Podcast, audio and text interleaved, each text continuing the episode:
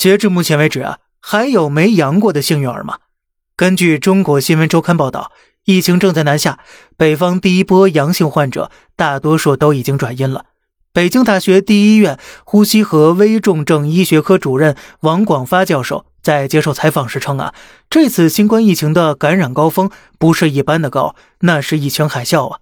接下来一两周内还会迎来重症高峰，其他地区疫情高峰也会相继到来。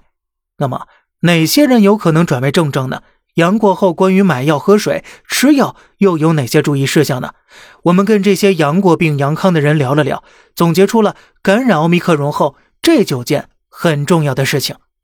有的人阳过之后呢，各种痛苦；有的人呢，啥事没有，一点阳过的仪式感都没有。你要知道啊，这可并非人品问题。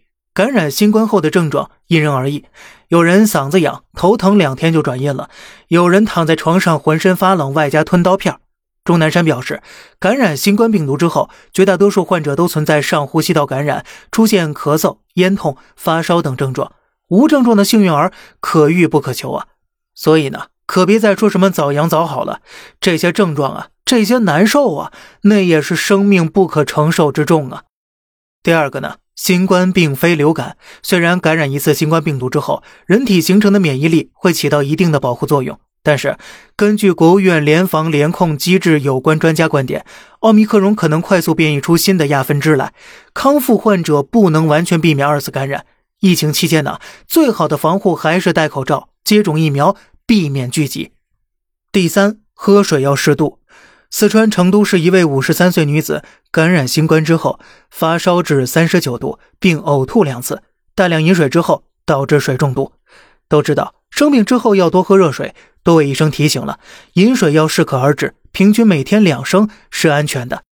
第四个，得了新冠之后是否要去医院呢？张文宏团队表示，百分之九十九点五的人可能无需去医院。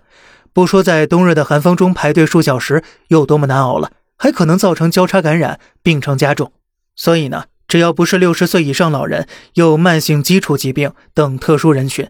普通感染者完全可以通过线上问诊，依据病情开具针对性的治疗药物，把有限的医疗资源留给那些真正需要的百分之零点五的人。第六个，关于吃药，根据第一波阳性患者分享，切忌盲目吃药，要对症治疗。